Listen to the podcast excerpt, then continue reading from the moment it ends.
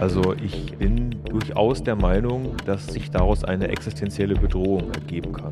Wahrscheinlich sogar nicht, indem es sich aktiv und mit Bewusstsein gegen uns wendet. Wahrscheinlich auch gar nicht unbedingt, weil wir autonome Waffensysteme bauen, sondern wahrscheinlich einfach, weil hinreichend mächtige Systeme, die hinreichend superhuman sind, die werden am Schluss Dinge tun, die wir nicht vorhersagen können. Und dass wir als unterlegene Intelligenz eine uns in mehreren Größenordnungen überlegene Intelligenz, ja, was immer das dann auch genau heißt, steuern, kontrollieren und so einschränken können, dass sie gemäß unseren Präferenzen agiert, halte ich für eine gewagte These.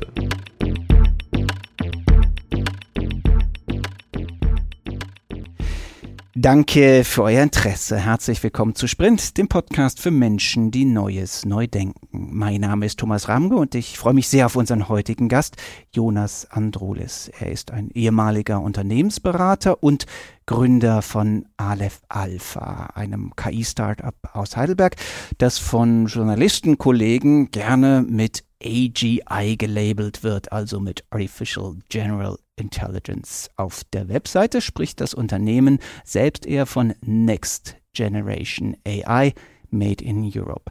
Wie schlau die nächste Generation künstlicher Intelligenz aus Europa wirklich ist, vielleicht wie schlau sie werden wird, darüber spreche ich heute mit Jonas. Danke, dass du dir die Zeit nimmst, Jonas. Klasse, freue mich hier zu sein. Fühlst du dich denn wohl mit diesem Begriff AGI, mit dem du gerne in Deutschland in, in Verbindung gebracht wirst? Halb, halb. Also auf der einen Seite ähm, ist es eine Ambition und ich halte es für sehr plausibel, dass wir das in unserer Lebenszeit noch erreichen werden. Auf der anderen Seite muss man vorsichtig sein, denn was ab und zu missverstanden wird, ist, äh, dass wir irgendwie einen Claim machen würden, dass wir jetzt AGI hätten das ist natürlich nicht so. Und dann ist AGI natürlich auch so ein Begriff, der aus allen möglichen Perspektiven betrachtet heraus sehr, was sehr unterschiedliches bedeutet. Also er ist nicht scharf abgegrenzt. Das heißt, der, der Wissenschaftler, der Forscher in mir mag den Begriff nicht der Unternehmer, der Visionär mag ihn schon, ja, aber dann halt als Zielformulierung. aber ich kann es auch gut verstehen, weil der Unternehmer in dir ja über diesen Begriff auch viel Aufmerksamkeit bekommt, nicht? Also wenn man nach dir googelt und so und mal äh, schaut, wie andere über Aleph Alpha schreiben, dann wirst du ja wahrgenommen als irgendwie an der Vorfront des, des technologischen Fortschritts hin zu allgemeiner künstlicher Intelligenz. Wo steht ihr denn? Wir sind ähm, im Prinzip in derselben Liga wie die Weltspitze. Vor zwei Jahren gab es die GPT-3-Veröffentlichung von OpenAI, die sehr viel Presse bekommen hat, was natürlich auch daran liegt, dass die PR-Abteilung von OpenAI sehr gut ist, aber natürlich auch daran, dass das Modell Dinge möglich gemacht hat, die vorher unmöglich schienen. Ich kann mich noch erinnern, ich habe GPT-2 damals selber evaluiert. Damals war ich noch in der KI-Forschung von, von Apple und ähm, aus dieser Evaluierung kam ich raus mit der Überzeugung, nett, nettes Spielzeug, cooles Engineering, wird aber gewisse Sachen einfach nie können.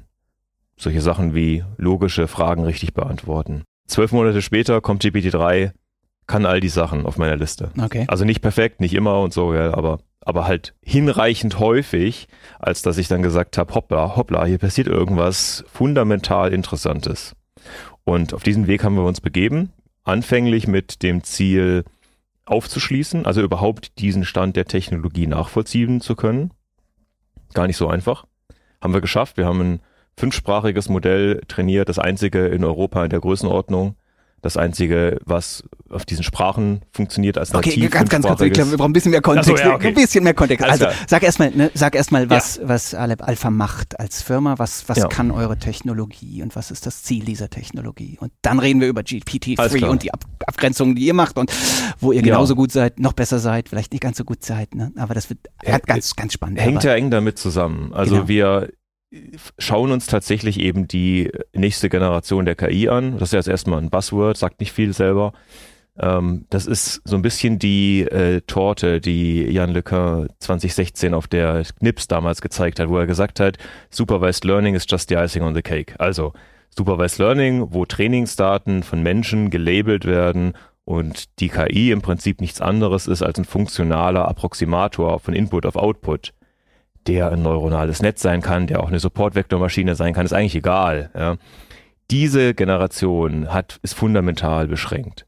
Und die nächste Generation, Welt, Weltmodelle, hat Schmidhuber das damals genannt, 2016 war es, glaube ich, ähm, Self-Supervised, Unsupervised äh, Learning, also Modelle, die die Struktur und die, das, was die Welt ausmacht, erkennen, ohne dass sie vom Menschen Hilfe brauchen. Okay, lassen wir uns nochmal kurz sortieren. Ne? Also die hm, quasi Generation KI, die zurzeit vor allen Dingen im maschinären Lernen ähm, wirkt, kann folgendes, du gibst denen ganz viele Katzenbilder, sagst der Maschine, dass es ein Katzenbild ist und dann kann sie irgendwann, wenn sie genug Katzenbilder gesehen hat, eine Katze, die sie noch nie gesehen hat, von einem Ocelot unterscheiden auf dem Bild, richtig? Genau.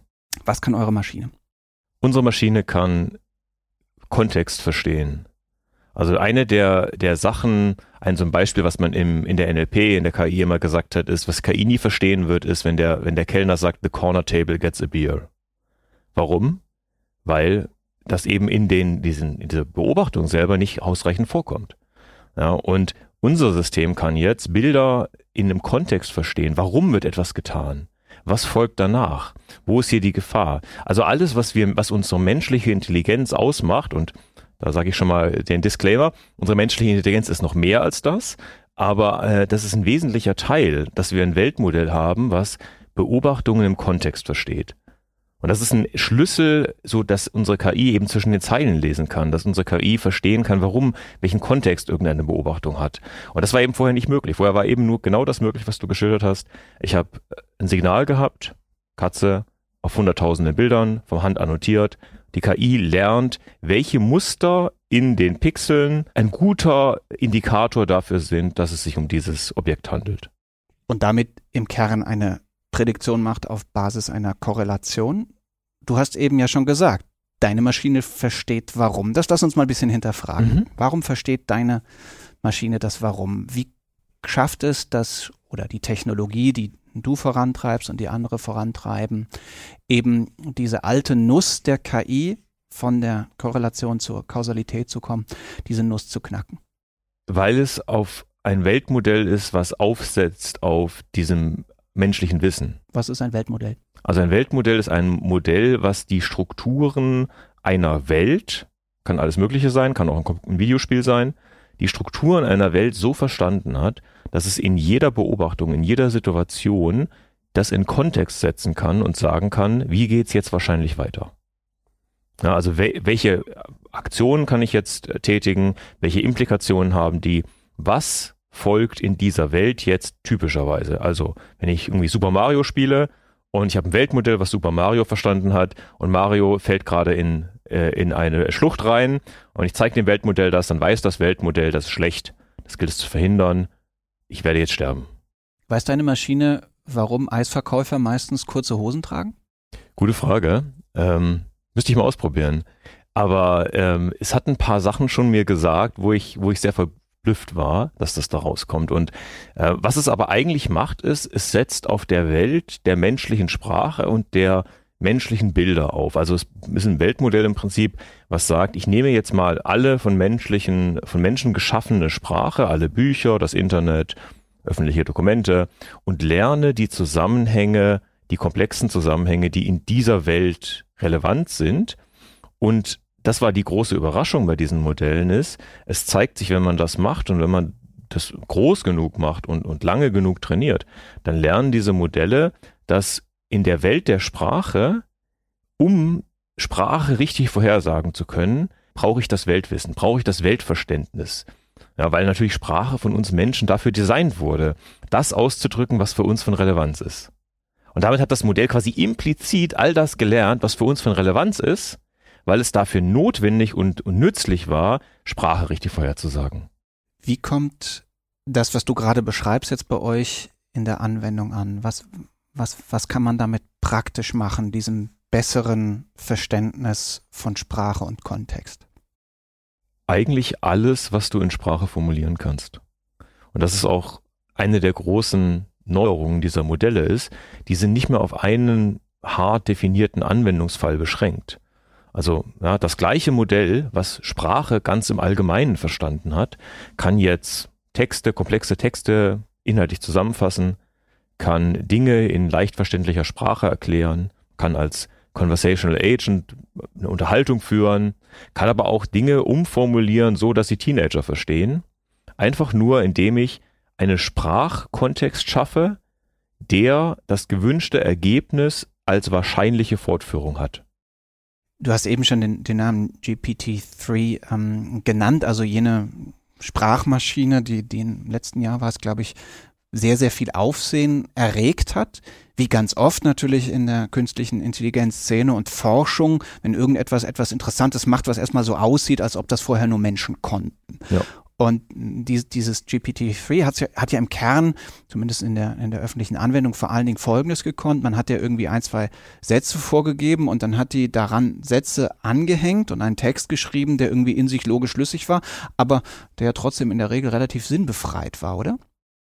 Würde ich nicht sagen. Der Sinn entsteht durch den Kontext, den ich vorgebe. Also wenn ich ähm, GPT-3 oder generell diesen Modellen einen äh, inhaltlichen Text gebe und dann eine Frage, eine präzise inhaltliche Frage zu diesem Text formuliere, dann zeigt sich, dass statistisch gesehen, und nichts anderes machen die Modelle, die wahrscheinlichste Fortführung dieses Textes, also inhaltlicher Text plus Frage, die, also, die richtige Antwort ist. Ein, ein Mann geht zum Arzt, Doppelpunkt. Ja. Und dann folgt etwas, was immer folgt, wenn ein Mann zum Arzt kommt. Also wahrscheinlich zum wahrscheinlich, wahrscheinlich und da ist dann unser Weltwissen drin. Aber da sind sogar selbst solche Sachen wie, dass ich so eine alte deutsche Kurzgeschichte dem Modell zu lesen gegeben habe und danach eine Frage gestellt habe, die eigentlich nur zwischen den Zeilen beschrieben wird. Also die lyrisch nur zwischen den Zeilen vorkommt. Und es hat die richtige Antwort gegeben, weil es eben unsere Sprache so weit verstanden hat, dass es weiß, auf eine Frage folgt wahrscheinlich die richtige Antwort und die richtige Antwort gegeben dieses Kontextes wäre jetzt genau das. Ich mache ganz gerne die, den Vergleich, dass es ungefähr so ist, als hätte man unendlich Praktikanten. Warum? Praktikant ist kein Experte, macht auch mal was falsch, aber ein Praktikant kann Sprache und Kontext verstehen, wie es KI eben bisher nicht konnte. Und kann auch, dem kann ich einen Zettel vorlegen mit einer Aufgabe und er kann die aus seinem Kontext und Weltwissen sinnvoll bearbeiten, wenn halt kein sehr spezialisiertes Expertenwissen notwendig ist. Und wozu führt das denn? Das führt eben dazu, dass wir mit Wissen und mit in der Mensch-Maschine-Interaktion ganz andere Möglichkeiten haben. Nämlich? Die Systeme verstehen uns plötzlich. Okay. Was heißt das? Ich kann zum Beispiel in völlig natürlicher Sprache komplexe Inhalte in der Konversation mit der KI bearbeiten, wie ich das normalerweise mit einem Menschen eben auch könnte, der diese, von diesen Sachen Kenntnis hat. Ich kann zum Beispiel sagen, ich möchte schwere, schwer verständliche, lange Texte nach Inhaltsschwerpunkten sortiert haben. Ich möchte von diesem 500-seitigen Dokument die fünf stärksten Argumente für Solarenergie in Berlin rausgeschrieben haben. Alles Dinge, die KI nicht könnte, die ein Praktikant mehr oder weniger gut könnte, das kann jetzt KI mit dem Unterschied, dass du halt unendlich viele oder nahezu unendlich viele genau. Praktikanten damit zur Verfügung hast. Was heißt das denn für eure Firma? Ne? Wenn man auf eure Webseite schaut, da gibt es ja schon eine ganze Reihe Use Cases, ein paar Kundennamen werden auch genannt.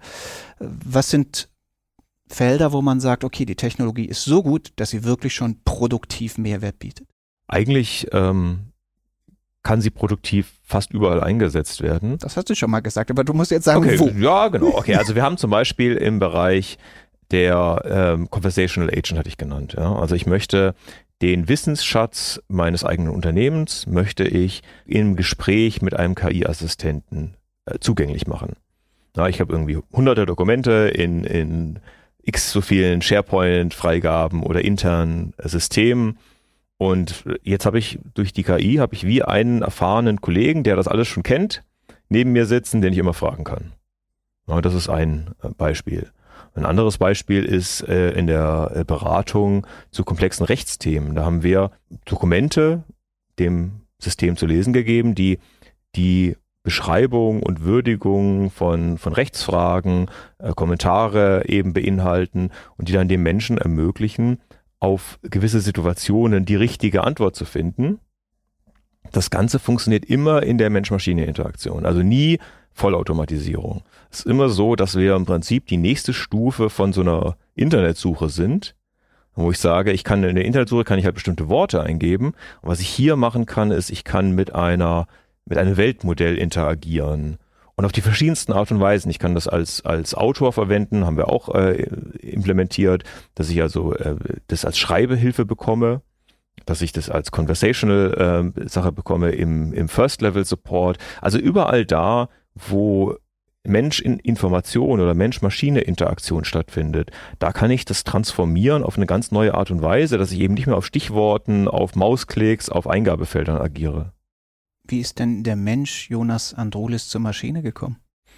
Ähm, durch meinen Vater eigentlich, der mir als, weiß ich nicht, 14-Jähriger ein Buch über die obskure Programmiersprache MAMS in die Hand gedrückt hat und hat gesagt, les Sohn dieses Buch.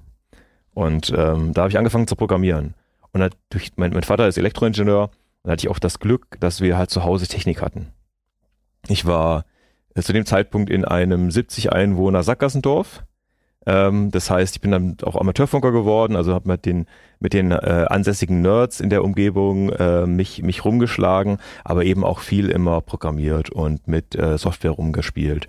Und habe ich dann angefangen, so 16, 17 in der äh, Softwareentwicklung mitzuarbeiten also als geringfügig Beschäftigter, ja, so ein bisschen mitzuhelfen. Habe dann während des Studiums die erste Firma gegründet in dem Bereich und bin eigentlich, es hat mich nie wieder losgelassen. Ich habe mein ganzes Leben vor flackernden Bildschirmen verbracht. Was hast du denn studiert? Wirtschaftsingenieurwesen in Karlsruhe. Und warum nicht das volle Programm dann? Also warum bist du nicht damals schon ähm, quasi voll in die Salzminen der Datenwissenschaft und der KI abgestiegen? Bin ich sogar in der untergeschrieben, Tat. Ja, ja, genau. Untergeschrieben, nicht abgestiegen. Eigentlich ist, ja, eigentlich ist, es ja aufgestiegen. in, in, die Salz, als Salzminen der Datenwissenschaft aufgestiegen. Ist ja alles wichtig. Ähm, habe ich damals auch schon gemacht. Also ich habe damals schon in meinem Studium das vertieft auch.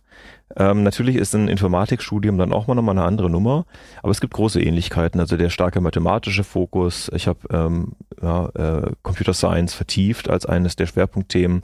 Warum gerade Ingenieurswissenschaften? Weil ich ein sehr, oder Wirtschaftswissenschaften, weil ich ein äh, breites Interesse auch hatte. Also mich interessiert auch klassische Ingenieurswissenschaften, mich interessiert auch Volkswirtschaft, was ich mit ja, Betriebswirtschaftsaspekte, ich habe viel Spieltheorie gemacht und so. Also fand ich alles super interessant äh, und habe mich dann auf das Karlsruher Martyrium äh, begeben. Das ist ja auch ein super langes Studium. Ich habe eine Regelstudienzeit, ich glaube zwölf Semester damals gehabt und so. Also war ein sehr umfangreiches, langes Studium mit vielen technischen, aber auch äh, volkswirtschaftlichen, betriebswirtschaftlichen Vertiefungen. Und hast schon parallel gegründet während der Studienzeit, ja. richtig? Ne? Was, was habt ihr da gemacht? Mit, mit das war noch, genau, ja genau, richtig. Das war ganz kleine Flamme. Ähm, wir haben damals im Bereich Logistik ähm, Software gebaut, die hilft zu planen und zu optimieren. Ja, und hatten damals super innovativ zur damaligen Zeit. Also aus heutiger Sicht würde ich sagen. Wann war das denn? Das war so um die 2002, um so um den Dreh. Und aus heutiger Sicht würde ich sagen, das äh, hätte auch ein Milliardenunternehmen werden können. Wir hatten damals viele Sachen, die total richtungsweisend und innovativ waren, technisch, aber ich hatte null Ahnung, wie ich das skaliere. Ja, und wie ich jetzt da Investments reinhole oder wie ich da die richtigen Leute an Bord hole, die mir helfen, das Ganze in die Breite zu tragen.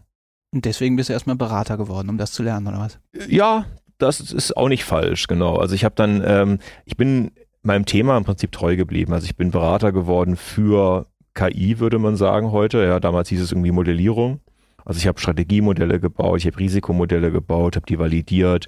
Ich hatte dann bei Deloitte ein Team, das hieß Strategic Impact Modeling, wo wir gesagt haben, wir wollen eigentlich das Wissen, was in Modellen im Unternehmen vorhanden ist, in die Strategiefindung äh, oder da nutzbar machen. Ja, Weil es oft so ist, dass irgendwo vielleicht Controlling hat ein tolles Modell und Produktion hat ein tolles Modell. Und das, was dann aber in der Geschäftsleitung ankommt, sind oft nur einfache Kennzahlen. Und dann haben wir gesagt, das ist eigentlich dumm. Diese Modelle sollten zugänglich gemacht werden, sodass das gesamte Unternehmen in der Kombination der, der Modelle gesteuert werden kann. Genau, hat auch Spaß gemacht. Also ein bisschen viel Reisetätigkeit aus heutiger Sicht, würde ich sagen, aber für damals, ja, da war ich jung genug, hat mir Spaß gemacht. Ich habe auch viel gelernt natürlich. Also äh, in äh, weniger spaßigen und, und mehr spaßigen Projekten mit verschiedenen Arten von Kollegen und Kunden ist natürlich schon eine Sache, das, was man der Beratung vielleicht auch manchmal nachsagt, dass man viel lernen kann, ähm, das war bei mir durchaus der Fall. Und das hast du dann in deine erste größere Gründung dann genau. überführt. Ne? Was, was war dein erstes Unternehmen? Ganz, ganz kurz und nur vielleicht den ähm, äh, Sneak Preview, das, das wurde dann von Apple gekauft für gutes Geld, soweit ich weiß. Das erste, genau. Das erste Unternehmen war, äh, Palast Ludens hieß das. Ähm, was wir gemacht haben, ist, das war damals gerade der Zeitpunkt, wo ähm, diese kom moderne Computer Vision, also ähm, das, was dann zu dem Boom an dem selbstfahrenden Auto und so geführt hat, das kam da gerade auf. Also äh, Bilderkennung im weitesten Sinne. Und wir haben gesagt, wir, man müsste doch eigentlich diese, diese Mensch-Maschine-Interaktion, also die Maschine lernt vom Menschen, wie du es vorhin auch gerade beschrieben hattest, das müsste man eigentlich schlauer machen. Das müsste man nicht so machen, wie es damals gemacht wurde, dass man Werkshallen mit Tausenden, Zehntausenden Leuten hatten, die irgendwie im, im Offshore waren und die dort äh, gigantische Mengen von Bildern äh, markiert haben, sondern haben gesagt, eigentlich muss das ein Zusammenlernen sein, wo jeweils die Stärken von Mensch und Maschine miteinander optimiert eingesetzt werden. Und äh, das war damals eben innovativ, hat kein anderes, kein anderer gemacht. Und so sind wir dann auch dazu gekommen, dass wir technisch Dinge möglich machen konnten, die einzigartig waren, die nur wir konnten.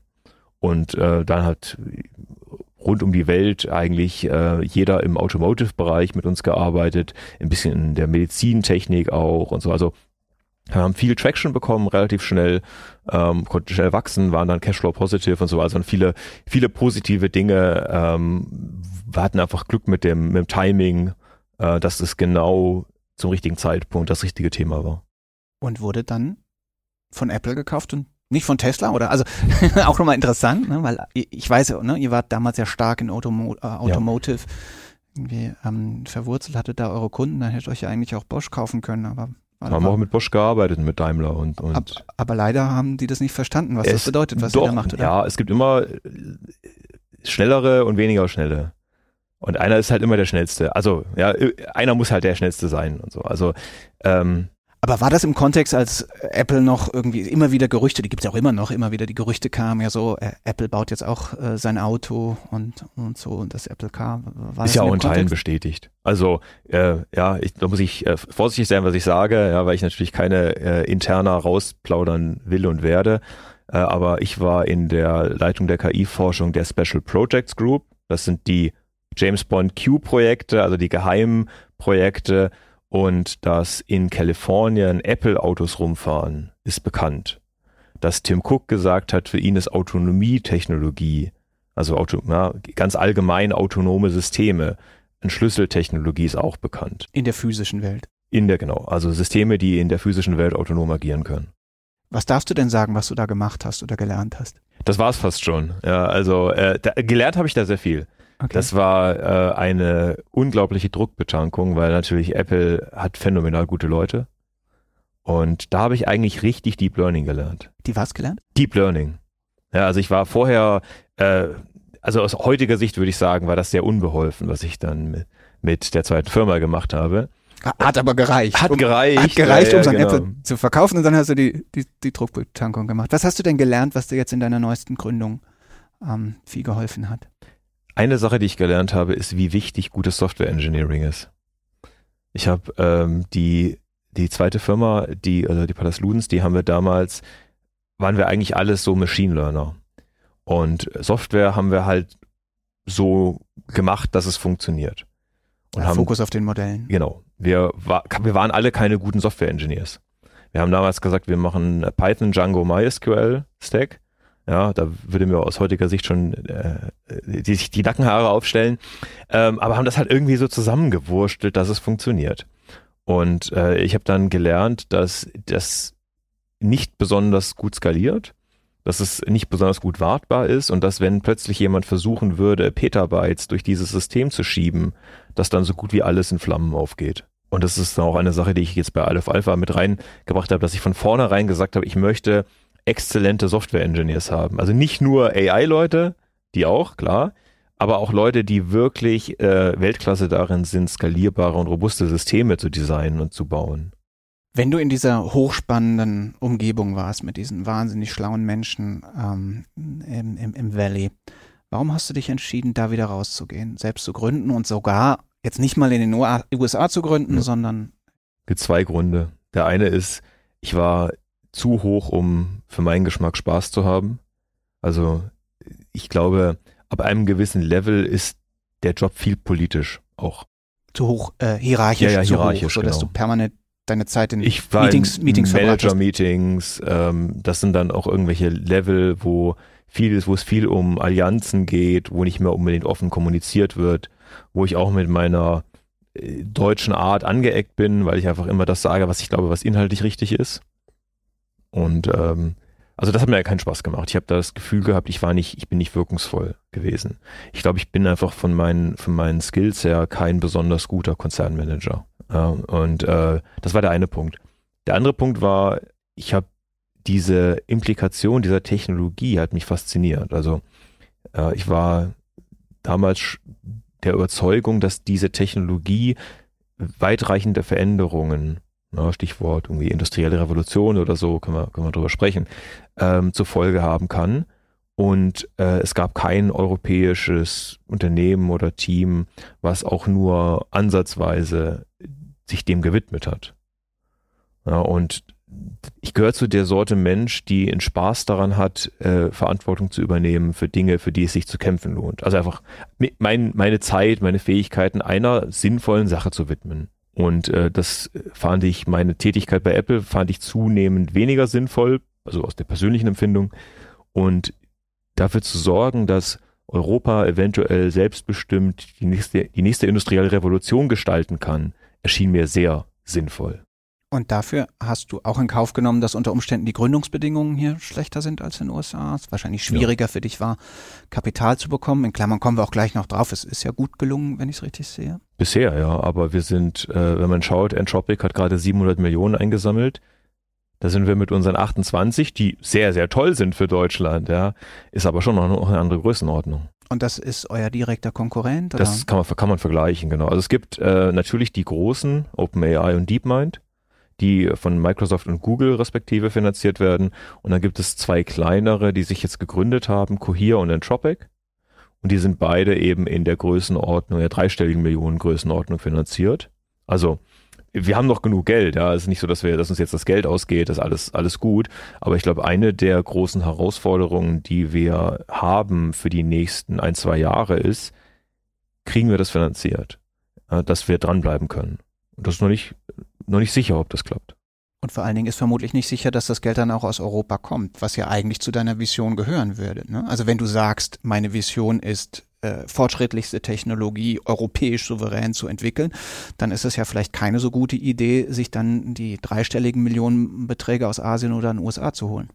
Ja, wobei dadurch, dass wir jetzt geschafft haben, die Seed- und A-Runde deutsch zu machen, ist das, ist das, ist der Cap-Table so deutsch, dass selbst wenn jetzt ein US-Investor dazu käme, dann hat er 10% der Firma. Ja, und dann würde ich sagen, das ist schon fein. Das ist immer noch europäisch souveränes Unternehmen, wenn 90% deutsch-europäisch ist und 10% nordamerikanisch, wäre vollkommen fein. Ich sehe auch die USA als Freund. Das sind unsere Partner und Freunde. Wir müssen einfach nur selber kompetent und handlungsfähig sein.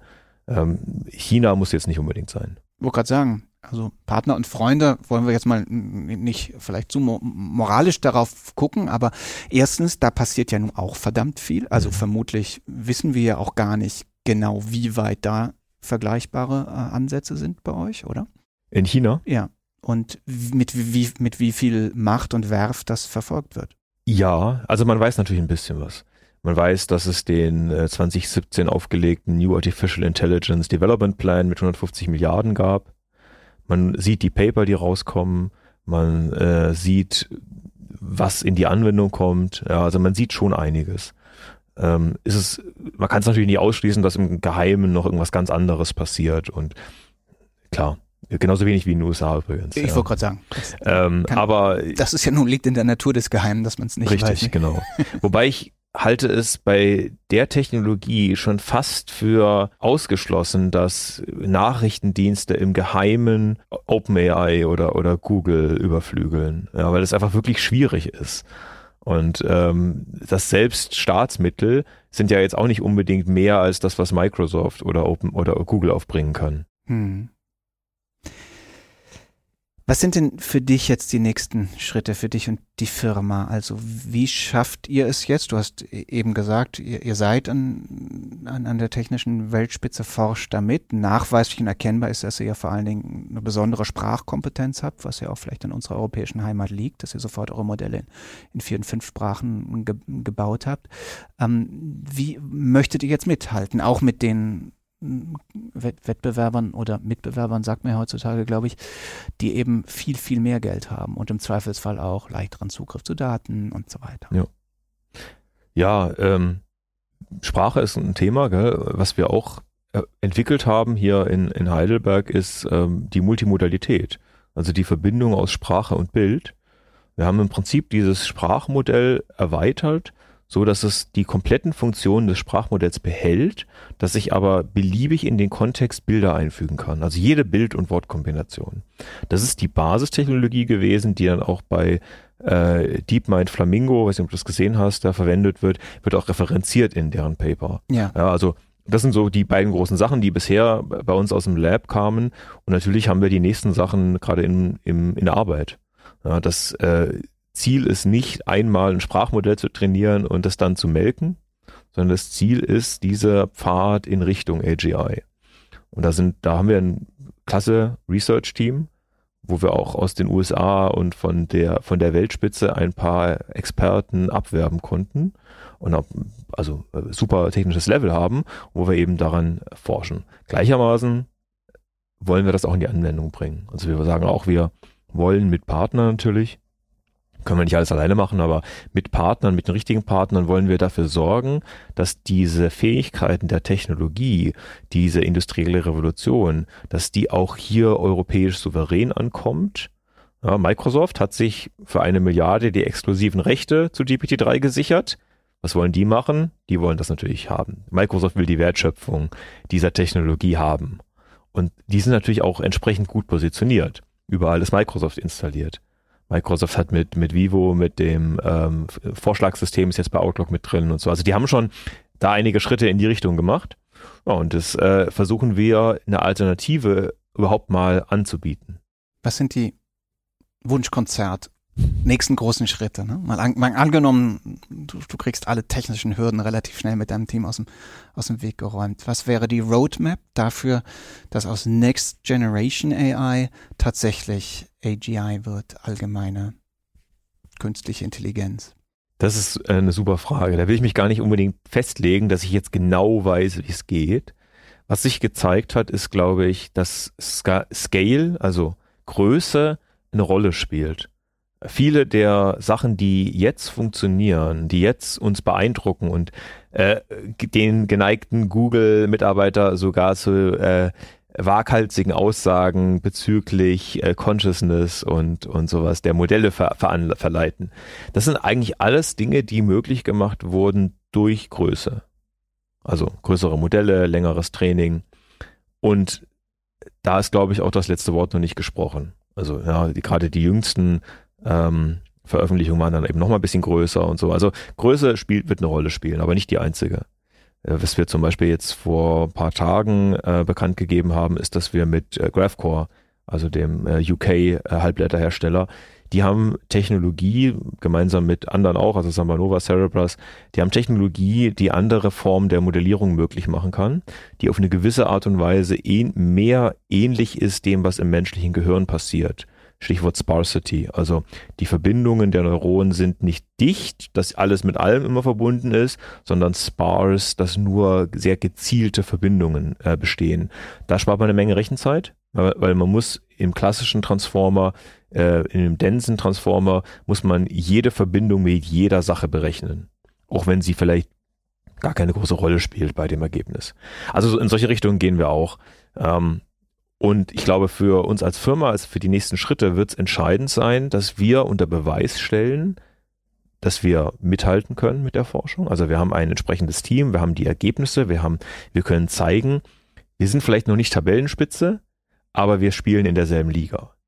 Und das zweite ist, dass wir unter Beweis stellen, dass wir in der Lage sind, diese Technologie auch als Infrastruktur, als, als Intelligence-Infrastruktur-Layer, als Basis der nächsten industriellen Revolution in Europa oder auf der ganzen Welt, weil wir auch Kunden und Partner außerhalb Europas etabliert bekommen. Und wenn wir da beides zeigen, wenn wir sagen, das Team ist Weltklasse und kriegt hin, auf der, da dran zu bleiben und die Kommerzialisierung funktioniert auch, dann sehe ich eigentlich da keine Hindernisse oder keine Probleme, dass wir die nächsten Stufen erklimmen können. Und losgelöst von eurer Firma, also in den Anwendungen, was wäre denn das nächste Level AI? Was kann denn dann AI, wo wir heute nur von träumen können? Also mein persönliches Ziel ist, den Menschen vom Joch der stupiden Büroarbeit zu befreien. Also selbst bei mir so viel E-Mail, so viel Sachen, wo ich sage, das, das braucht keine Kreativität, das muss, da muss ich nicht inspiriert sein, das muss einfach abgearbeitet werden. Und wir haben die ganze, unser ganzes System ist aufgebaut auf so einer Verflechtung von Prozessen und Informations hin und her schaufeln von einem Haufen auf den anderen und, und transformieren und so. Und das ist unglaublich belastend, glaube ich. Es macht wenigsten Leuten Spaß. Ähm, wir sind alle überlastet. Also wohin man fragt, es gibt zu wenig Leute, wir sind alle überlastet, ja. Und ich glaube, da, wenn wir, wenn wir da Glück haben und das, die richtigen Weichen stellen, kann KI uns da in eine neue Ära begleiten. Interessant ist ja, dass die Informationstechnologie bisher genau zu dieser Überlastung hm, geführt hat. Nun ist es natürlich ein optimistisches Szenario, dass die Informationstechnologie jetzt endlich so schlau wird, dass sie auch, auch mal anfängt zu entlasten. Aber was, was macht dich denn optimistisch, dass das dann auch gelingt. So ähm, nur die E-Mail an, also das Bots mit Bots äh, E-Mails schreiben, das wird dann ja vielleicht auch nicht reichen. Im Zweifelsfall werden wir dann doch immer wieder intervenieren müssen, oder? Also müssen, müssen, wir, ich, müssen wir aber jetzt auch schon. Wenn du jetzt Leute einstellen würdest, dass du sagst, äh, Assistants, äh, die deine E-Mails machen oder deine Termine machen. Du Eben. Alles, was man da hat, macht die Dinge eher noch komplizierter, hat man doch den Eindruck. Ja, in Teilen sicherlich. Und ich glaube, auch da wird jetzt auch nicht der Magic Bullet, dass wir jetzt sagen, nächstes Jahr ist alles gelöst. Ähm, die Informationstechnik macht, hat uns viele Probleme gemacht. So, IT ist so, ist so wie eine Ehe. Die hilft uns Probleme zu lösen, die wir ohne die Ehe nicht hätten. Und äh, IT genauso, ja. Ähm, aber sie bringt uns trotzdem, sie macht uns so viel leistungsfähiger. Ja, wir, meine, meine Karriere begann mit 5 äh, Zoll Floppy Disks und so, ja. Ähm, äh, und, und was wir jetzt machen können, was wir jetzt machen können mit unserem Handy alleine, ja, ist, ist der Wahnsinn. Und wie wir, wie wir kommunizieren, wie wir interagieren können. Und natürlich wird diese Möglichkeiten, die nutzen wir sofort für einen Produktionsschub. Also der Volkswirt würde sagen, der, die Technologie, Groß T, ja, die kommt jetzt und sagt, wir, wir, wir machen Wertschöpfung damit. Wir machen alles effizienter und schneller und komplexer. Dadurch gibt es viel Potenzial, klar. Aber es gibt auch viel Stress, es gibt auch viel Überlastung, es gibt auch viel Context-Switches, es gibt auch viel ja, äh, Mental Health Problems, die, äh, Probleme, die wir damit vielleicht verursachen. Ja, und ähm, wenn wir jetzt schauen, dass wir vielleicht in, in eine Zeit kommen, wo KI in der Lage ist, viele von, viel von der, von der Last, die uns nicht inspiriert, die uns nicht glücklich macht, die uns nicht erfüllt, uns da zu helfen, wie übrigens, wie ich finde, uns auch bisherige Technologie hilft. Google ist doch der Wahnsinn. Ich kann mir noch erinnern, dass man in eine, in eine Bibliothek fahren musste und gehofft hat, dass das Buch da ist. Also das hilft uns schon. Wir, wir nehmen nur diese ganze, diese frei werdende Kapazität und packen die wieder voll mit zusätzlichem Zeug. Das stimmt. Lass mich nochmal auf diese Frage von, von Kausalität zurückkommen. Ist die nächste Stufe AI tatsächlich die Fortführung dessen, was du eben beschrieben hast, nämlich dass Systeme eben nicht nur noch Korrelationen wahrnehmen, sondern Judea Pearl, The Book of Why, ähm, tatsächlich die Kausalität ähm, in, in die Systeme so eingebaut wird, dass sie auch produktiv gemacht werden kann. Ist es so? Und wenn ja, zu was führt das? Die heutige Generation von Systemen beherrscht Kausalität schon, Achtung, in der Auswirkung. Also, die hat in der Beobachtung von Sprache, wo sie die Welt der Sprache gelernt hat, hat sie schon verstanden inhaltliche Zusammenhänge. Das ist aber was anderes als echtes konzeptuelles Denken. Das heißt, ich kann aber natürlich, äh, wenn ich jetzt äh, eine Szene schildere und die KI frage, wie zum Beispiel, äh, was wir in unserem Paper gemacht haben, ein Bild von einem Hund oder einem verschütteten Weinglas und haben gefragt, was hat den Teppich verunreinigt? Und in beiden Fällen hat die KI verstanden, das Bild, verstanden in Anführungszeichen. Ja, immer wenn ich verstanden sage, kommt einer in den Kommentaren und sagt, das ist nicht echtes Verstehen. Hat auch recht. Ähm, und hat, hat, dann gesagt, der Hund hat irgendwie Schmutz reingetragen oder ein, äh, ein Getränk wurde verschüttet. Das ist irgendwo Kausalität. Jetzt gibt's aber noch ein anderes Level, das echte logische, konzeptuelle Denken. Und das können die Systeme noch nicht. Und da gibt's jetzt zwei Lager.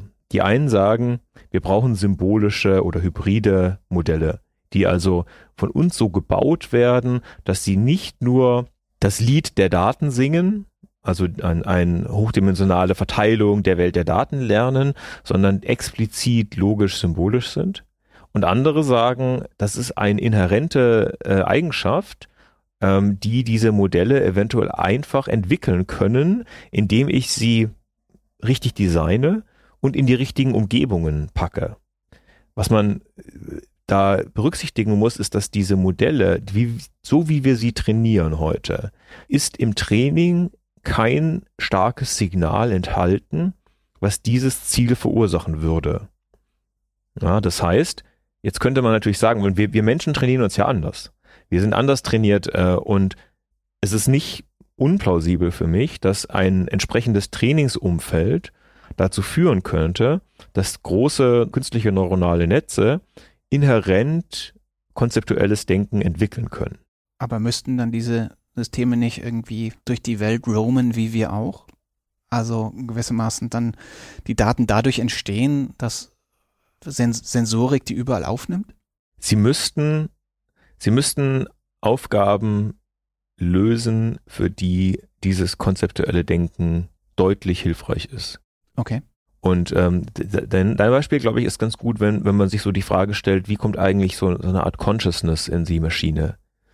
Ja, die Consciousness könnte man jetzt vermuten, kommt in die Maschine zu dem Zeitpunkt, wo sie nützlich ist. Ja, es gibt schon im Bereich Reinforcement Learning gibt es Agenten, die haben ein Konzept in, in dem ihrem gelernten Modell, ein Konzept von sich selbst, ihrer Interaktion mit der Umwelt und eigenen Zielen und eigen, ja, ganz primitive Art und Weise natürlich.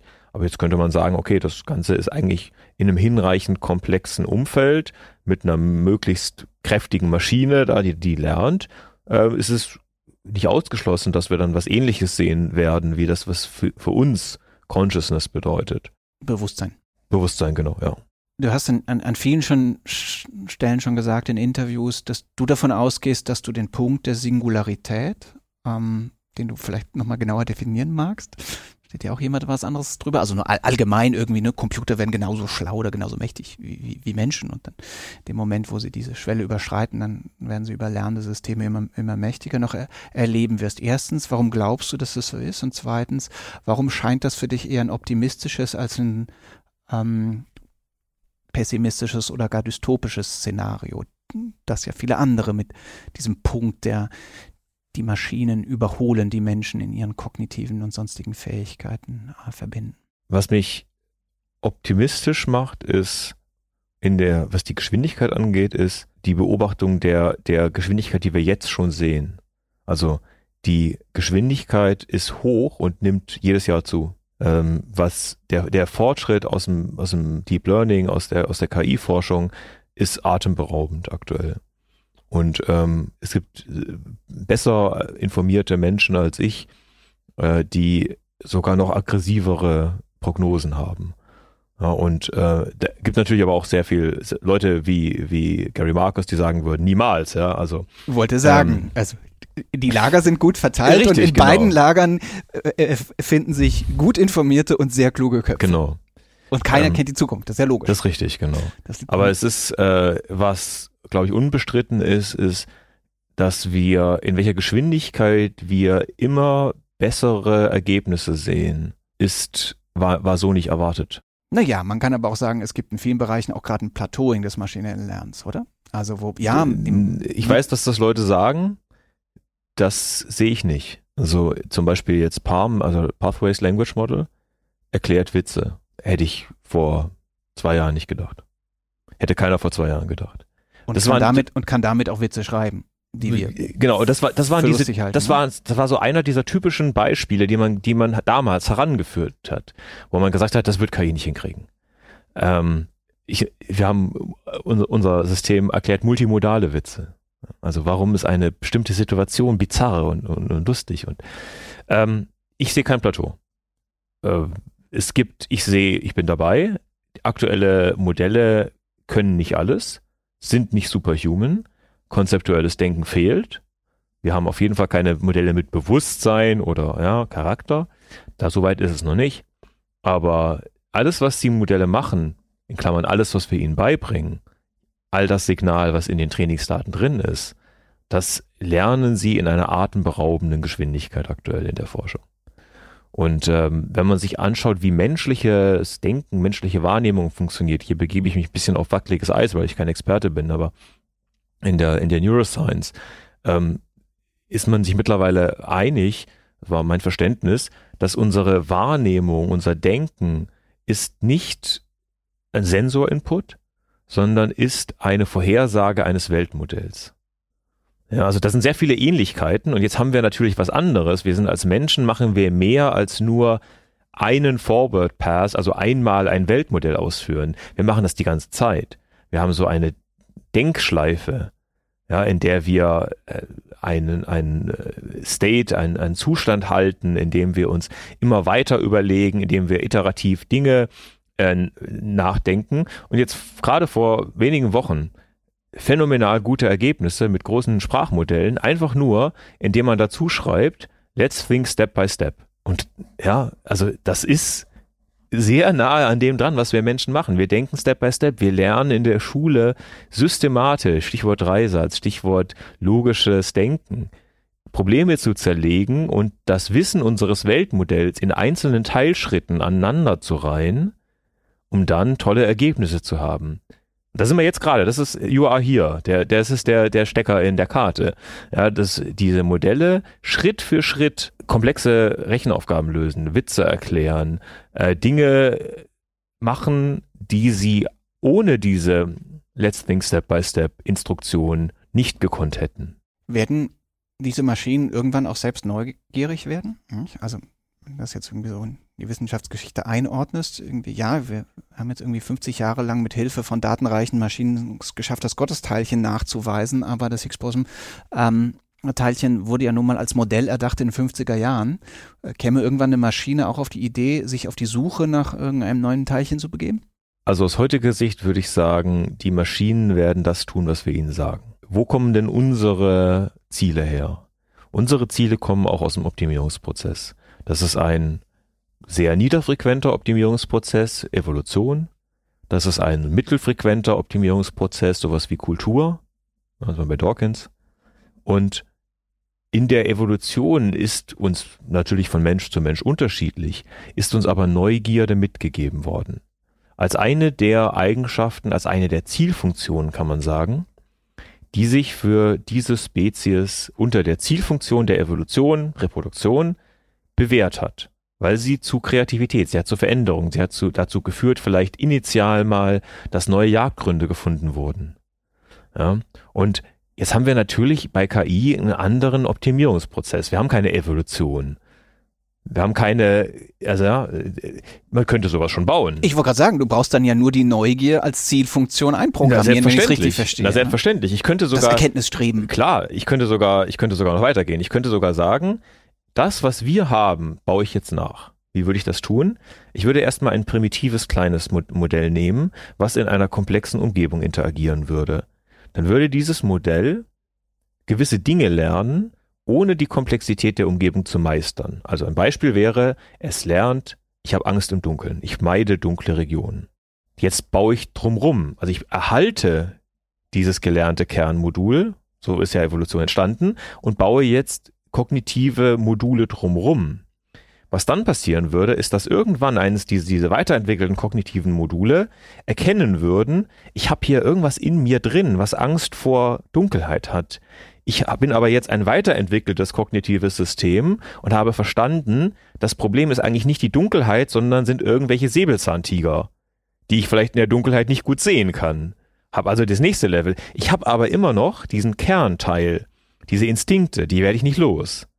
Und das hat Vor- und Nachteile. Ja, also wir, wir leiden ja auch unter unseren Trieben, sagen, die, Instinkten. Die Maschine ja. hätte das Problem des Unlearnings ja wahrscheinlich nicht, wenn das könnten genau wir dem, das. Wir, könnten wir dem ja ähm, relativ leicht beibringen. Oder es könnte sich, nein, falsch formuliert, es könnte sich das ja selbst beibringen. Ich könnte einer KI beliebige Ziele geben und sie würde eben, da sie nicht so einen, so, so einen Jahrmillionenden Evolutionsprozess durchlaufen muss, weil es eben ein anderes Optimierungsverfahren ist, könnte sie direkt lernen, dass man Säbelzahntigern ausweicht, ohne irgendwie Instinkte auf dem Weg dorthin entwickeln zu müssen, die Angst vorm Dunkeln haben.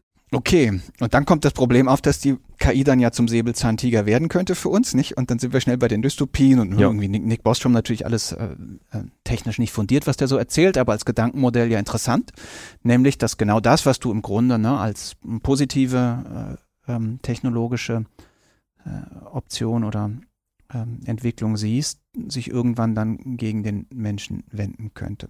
Warum wird das nicht passieren in deiner Wahrnehmung? Das äh, würde ich gar nicht behaupten, dass das nicht passiert. Ah, okay. Also ich äh, bin durchaus der Meinung, dass sich daraus eine existenzielle Bedrohung ergeben kann. Wahrscheinlich sogar nicht, indem es sich aktiv und mit Bewusstsein gegen uns wendet.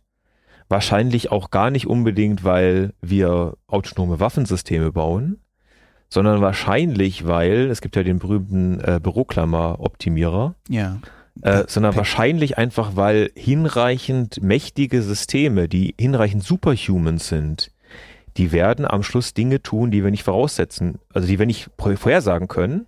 Und dass wir als unterlegene Intelligenz eine uns in mehreren Größenordnungen überlegene Intelligenz, ja, was immer das dann auch genau heißt, steuern, kontrollieren und so einschränken können, dass sie gemäß unseren äh, Präferenzen agiert, halte ich für eine gewagte These. Ja, dann machst du doch jetzt gerade das Schlimmste, was man machen kann. Dann bereitest du ja den kollektiven Selbstmord der Menschheit mit vor, oder? Ich sorge dafür, dass wir in Europa handlungsfähig sind. Also, ja, ähm, ich glaube, unsere Existenz macht unsere Chancen weltweit ein klein bisschen besser. Garantiert nicht den Erfolg. Äh, aber USA und China ist uns immer noch ein paar Schritte voraus.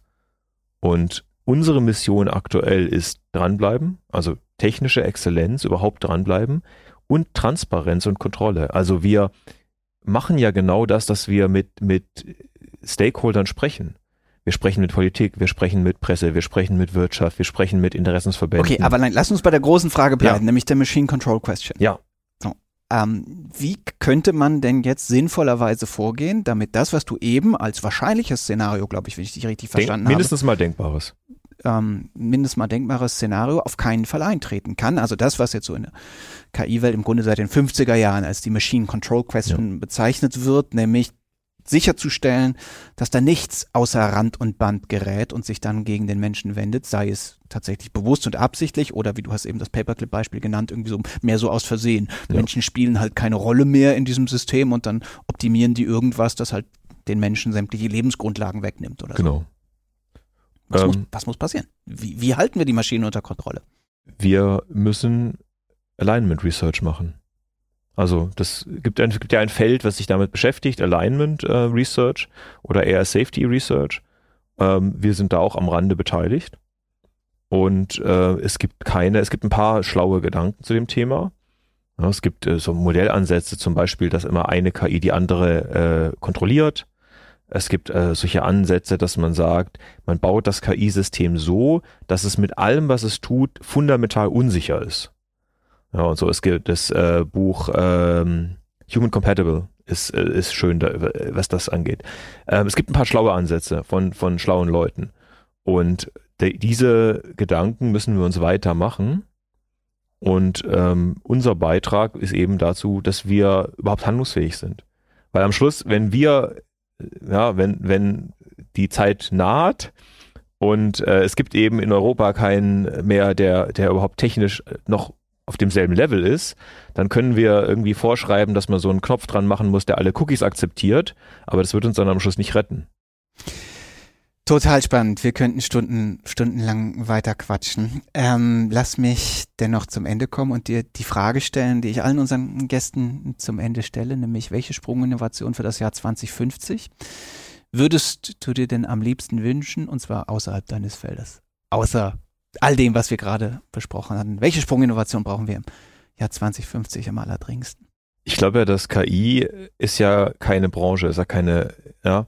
Das heißt, in dem Moment, wo KI superhuman wird, wird sie uns in allen Bereichen, in denen wir dringend Innovation brauchen, zum Beispiel in der Ökologie, im Klimaschutz, im Transport, ähm, wird sie uns einen Zug 37 zeigen, wird sie etwas tun, was so neuartig ist und so um Klassen besser als alles, was wir bis, bisher ausdenken konnten. Deswegen glaube ich auch, dass das Beste, was man in, was man bezüglich Innovation machen kann, ist KI. Weil KI eben generalisierende Technologie. Sie kann, sie kann uns überall helfen. Und wir haben viele Dinge, die uns zu Recht Sorgen machen. Sicherheit ist ein Thema, was uns Sorgen macht. Umweltschutz macht uns Sorgen. Transport macht uns Sorgen äh, Ungleichheit macht uns Sorgen, all diese Dinge, die uns wichtig sind. Ja. Hunger. Hunger, ja, wo, wo wir Innovationen brauchen und äh, wo es auch tolle Ansätze gibt. Und ich glaube halt, dass eine KI, wenn man jetzt auf den ähm, Transformative AI Report von Open Philanthropy schaut, die sagen, transformative KI ist KI, die neues Wissen schaffen kann, wie ein menschlicher Wissenschaftler, wie ein menschlicher Forscher. Timeline schauen wir uns an, Schätzung von, von Open Philanthropy, so um die 2030. Ach ja, alles mit, alles mit Zahlen zu belegen. Ja, ja genau. Also äh, ist natürlich Kaffeesatz. Alles, alles ist Kaffeesatz, sind wir ehrlich, ist Kaffeesatz. Hört ja, sich aber gut an, 2030 sagen. Naja, klar, natürlich ist es Kaffeesatz und, und die geben auch so eine schöne Verteilung sogar an mit marginalen Probabilities pro Jahr und so, ja. Aber was, was bedeutet. Aber wir wissen, dass das Unsinn ist, weil wir wissen, dass die Unsicherheiten, mit denen wir hier zu tun haben, zu groß sind, um sinnvolle Prognosen ja, aber das ist doch, ist doch immer so. Das ist doch in den Klimamodellen eben, genauso. Das ist doch in den Corona-Modellen genauso. Was, ja, eben, aber das hat's uns doch gerade gezeigt. Und trotzdem, ne, da sagt einer 2030 ist es soweit und, ähm, ne, wir, wir und alle, die nichts davon verstehen, kriegen dann Angst oder werden ja. euphorisch, also je nach Lesart. Aber wir können doch nichts anderes tun, als nach bestem Wissen und Gewissen authentisch und, und ohne vielleicht eigene, eigene Interessen zusammenzukommen als Forscher oder als, als Stakeholder und sagen, was, wovon gehen wir aus, was können wir tun? Und dass wir dann immer mal daneben liegen werden, ist auch klar. Jonas, ganz, ganz vielen Dank für diese vielen klugen äh, Einschätzungen. Wir wünschen natürlich deiner Firma und dir ganz, ganz viel Erfolg auf, auf dem Weg, äh, tatsächlich an der die Vorfront technologischer Entwicklung mitzuhalten im Sinne europäischer Souveränität äh, in einem Bereich, wo es ja nicht so wahnsinnig viele Akteure gibt wie euch. Vielen Dank. Hat mir viel Spaß gemacht. Auch euch, liebe Hörerinnen und Hörer, wie immer ganz vielen Dank für eure Aufmerksamkeit, für die Zeit, die ihr uns geschenkt habt. Wenn ihr unseren Podcast mögt, dann freuen wir uns natürlich sehr, wenn ihr ihn weiterempfehlt und wir freuen uns auch, wenn ihr ihn auf eurer Podcast-App bewertet. In zwei Wochen, ja, da kommt schon die nächste Folge. Bis dahin gilt wie immer, bleibt neugierig.